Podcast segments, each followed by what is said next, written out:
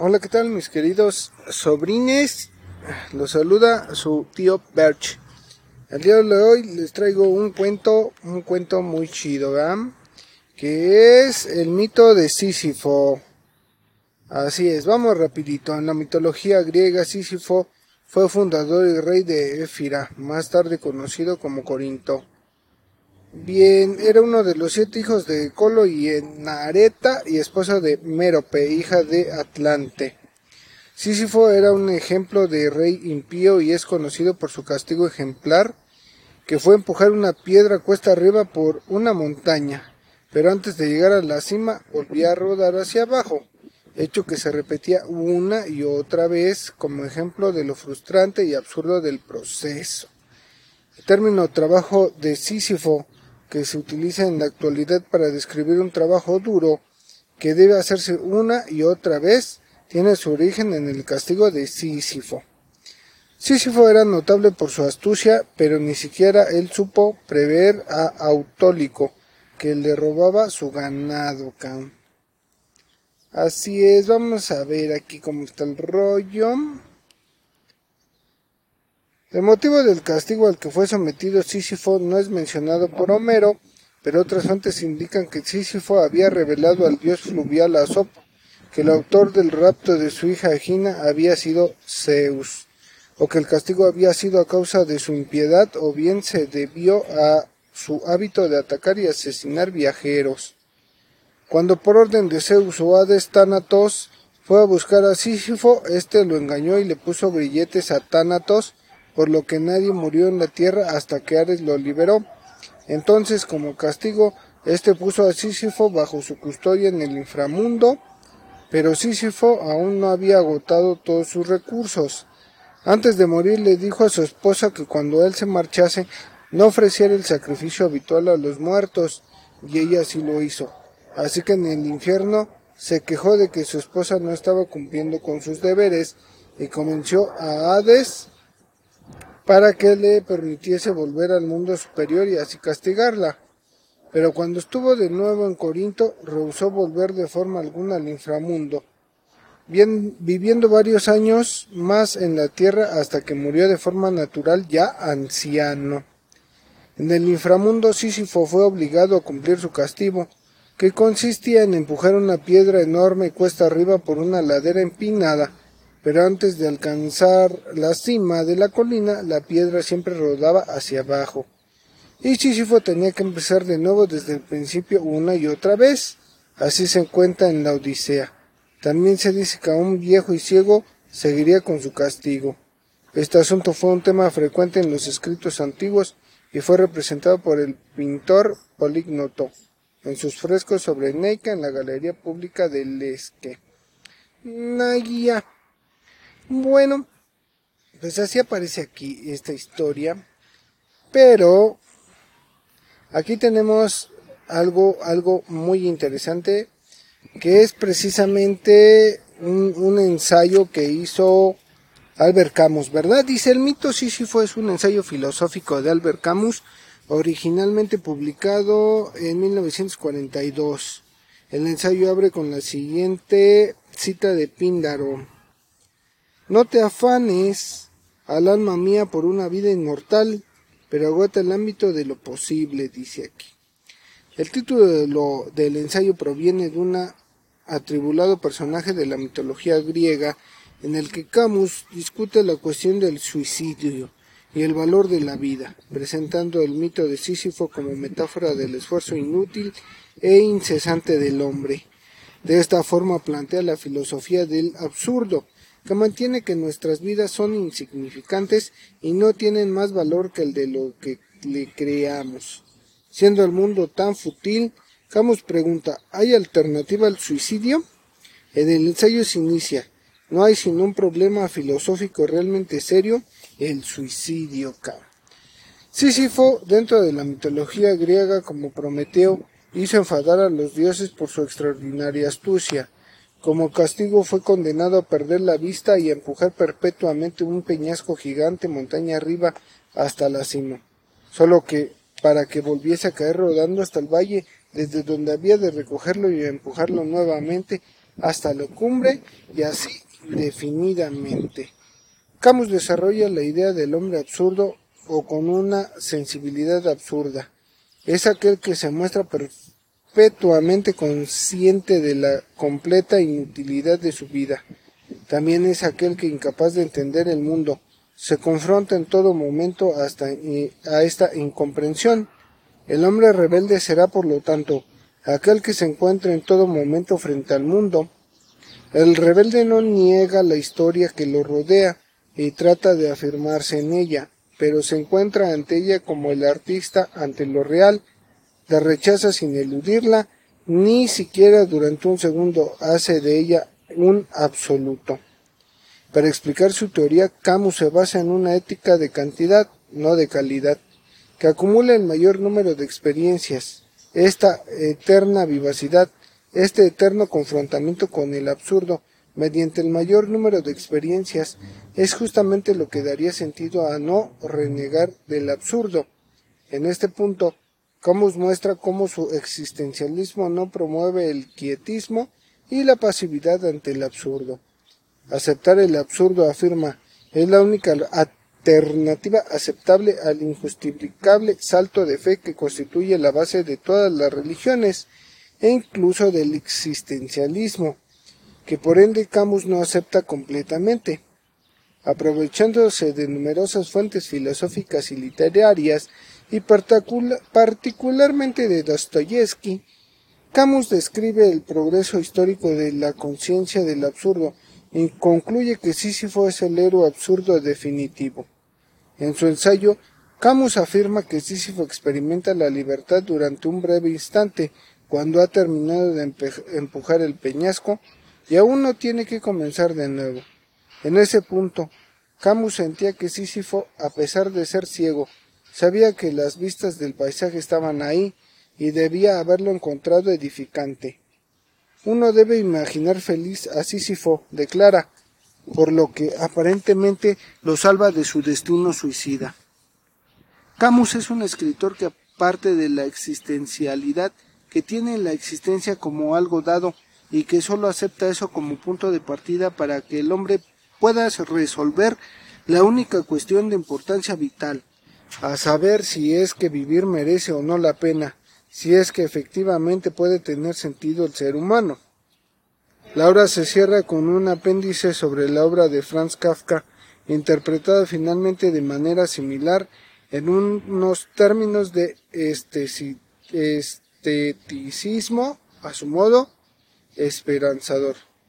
El mito de Sísifo se forja como una metáfora, describiendo todo lo que abruma al hombre hoy en día, así como a Sísifo y diferentes héroes las diferentes pruebas o castigos a los que eran impuestos para conseguir libertad o ser acreedores a ciertos beneficios en el mundo contemporáneo serían los diferentes sentimientos y pruebas que la vida pone enfrente, y la manera en que el humano comienza o está dispuesto a superarlas con la propia convicción de saber el único con el poder para hacerlo. El existencialismo presente en el mito de Sísifo nos presenta la capacidad de elección en la toma de decisiones individuales que confiere a cada persona encontrando el sentido a su propia existencia. Es una alerta a la conciencia.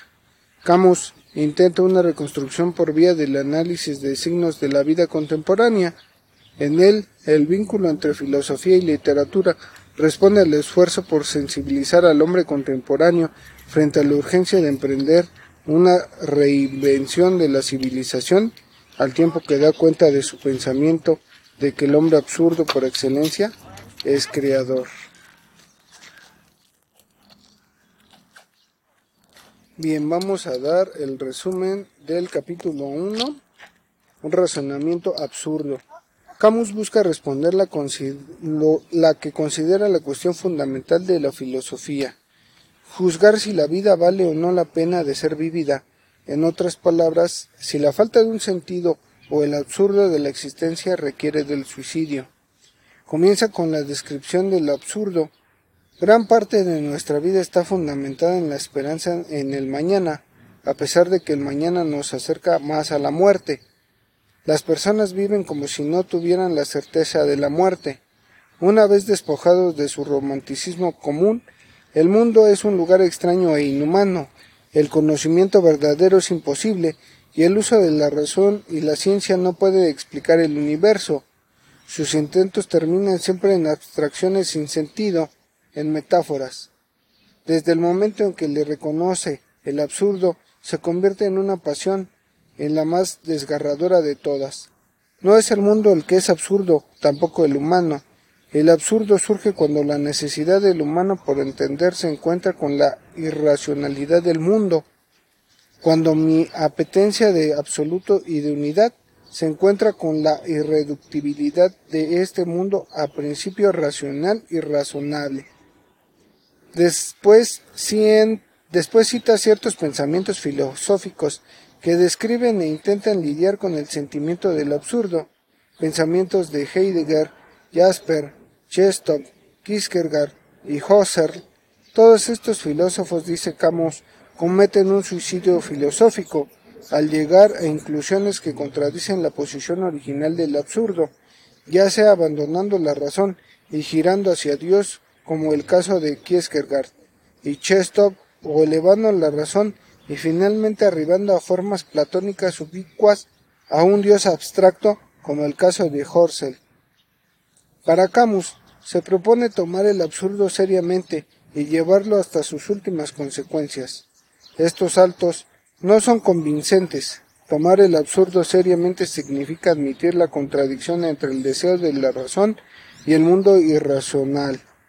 El suicidio entonces debe ser rechazado. Sin el hombre, el absurdo no puede existir. La contradicción debe ser vivida, la razón y sus límites deben ser admitidos sin esperanzas falsas. Sin embargo, el absurdo no debe ser aceptado nunca, requiere constante confrontación, constante rebeldía. Mientras la cuestión de la libertad humana en el sentido metafísico pierde el interés para el hombre absurdo, gana libertad en un sentido muy concreto, sin estar ligado a una esperanza por un mejor futuro o por la eternidad, sin una necesidad de buscarle un propósito a la vida o de crear significado, disfruta de una libertad con respecto a las reglas comunes. Aceptar el absurdo implica aceptar todo lo que el mundo irracional tiene para ofrecer. Sin un significado de la vida, no hay escala de valores. Lo que cuenta no es vivir lo mejor posible, sino vivir lo más posible. Así Camus llega a tres consecuencias del completo reconocimiento del absurdo, rebeldía, libertad y pasión. Capítulo 2. El hombre absurdo. ¿Cómo debe vivir el hombre absurdo? Claramente no aplica las reglas éticas, ya que todas estas están basadas en la existencia de un poder divino. La honradez no necesita reglas, todo está permitido. No se trata de un grito de liberación y alegría, sino de una comprobación amarga. Después de esto, Camus presenta ejemplos de vidas absurdas. Comienza con Don Juan, el seductor que vive al máximo una vida apasionada. No hay más amor generoso que el que se sabe al mismo tiempo pasajero y singular. El siguiente ejemplo es el del actor, que representa vidas efímeras para lograr fama efímera. Lo que demuestra es hasta qué punto el parecer hace al ser. En esas tres horas va hasta el final del camino sin salida que el hombre de la sala tarda toda su vida en recorrer. El tercer ejemplo es el del conquistador, el guerrero que renuncia a todas las promesas de eternidad para ocuparse por completo en la historia humana. Él prefiere la acción a la contemplación, consciente del hecho que nada puede durar y ninguna victoria es final. Capítulo 3. La creación, la creación absurda. En este capítulo Camus explora al creador o artista absurdo, ya que la explicación es imposible. El arte absurdo está restringido a la descripción de las diversas experiencias del mundo. Si el mundo fuese claro no existiera el arte. La creación absurda, por supuesto, también se debe abstener de juzgar y de aludir incluso a la menor sombra de esperanza.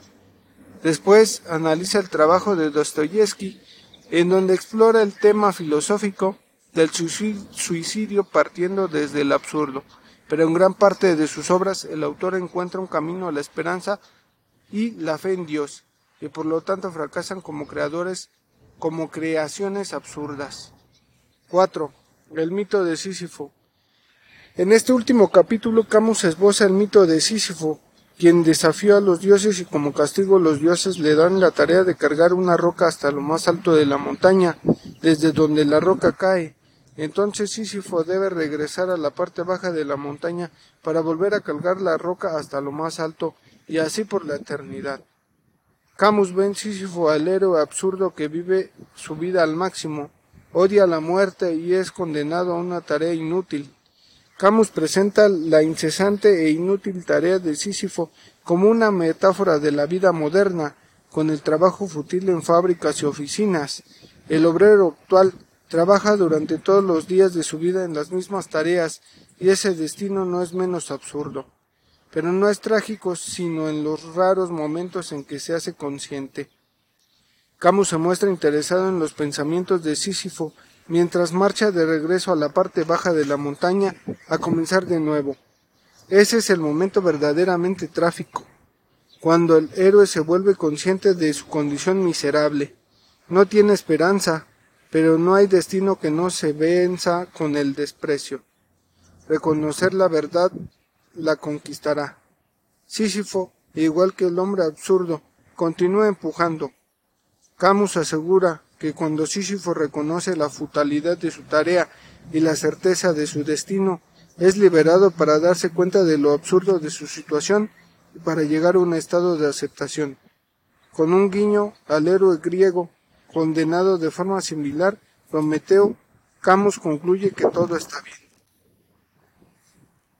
Así es, mis queridos sobrinos. Hasta aquí vamos a dejar esto. Nada más es una parte, ¿no? Acerca de la filosofía que Camus nos presenta acerca de la realidad o de la vida, que es una vida absurda, que es una realidad absurda y que nosotros como personas solamente podemos estar en paz y tranquilos cuando entendemos y aceptamos la absurda realidad o el contexto absurdo de la vida. Es decir, que nosotros como somos seres efímeros, es decir, que vamos a perecer en algún momento, ¿no deberíamos de darnos más importancia? Es decir, que no todo el tiempo deberíamos de estar trabajando para obtener riqueza, sino probablemente deberíamos enfocarnos en durar más, como bien decía la lectura. No lo sé, mis queridos sobrinos, ustedes analícenlo, piénsenlo y mándenme sus preguntas a eh, arroba el tío Bear en Twitter y en Facebook como el podcast del tío Bear. Ahí mándenme sus preguntas y todo lo que deseen saber, mándenme sus sugerencias para próximos podcasts.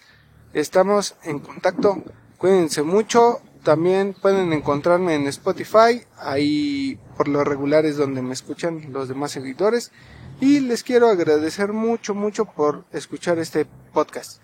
También quisiera pedirles de favor si lo pueden compartir para que llegue a más oídos. Bueno, nos vemos en la siguiente edición del podcast del tío Bert. Hasta la próxima.